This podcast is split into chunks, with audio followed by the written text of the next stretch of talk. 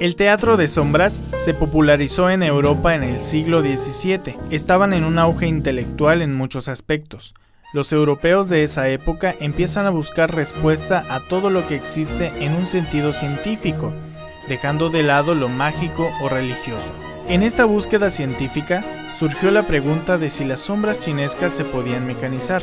Anastasio Kirchen, un inventor alemán, creó lo que sería el antecesor del proyector y lo llamó linterna mágica. Este era un aparato compuesto por una cámara oscura, un lente y una lámpara de aceite. Se colocaba detrás del lente una placa de vidrio sobre la que se había dibujado imágenes.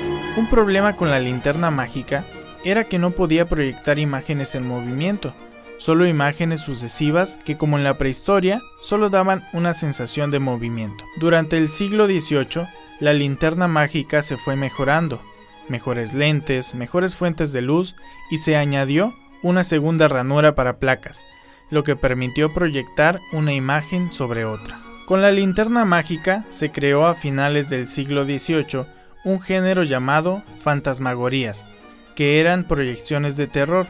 Dibujaban fantasmas y se proyectaban en una sala oscura, de las que la gente salía aterrada. La búsqueda por imágenes en movimiento siguió siendo objeto de obsesión, y como parte de esta curiosidad surgieron los llamados juguetes óptico-visuales. Uno de los más conocidos surgió a principios del siglo XIX, que era un tambor con imágenes dibujadas en su contorno que se hacía girar manualmente.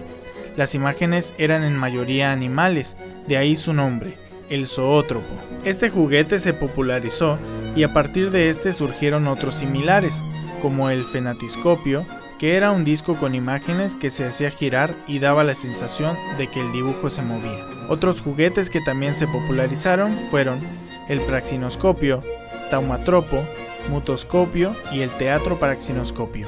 Estos juguetes tenían una limitación y era que, aunque podías cambiar las tiras de dibujos, la primitiva animación no duraba más de un segundo. En esa época fueron juguetes muy populares, y en el siguiente capítulo veremos por qué son considerados como parte importante en la historia del cine.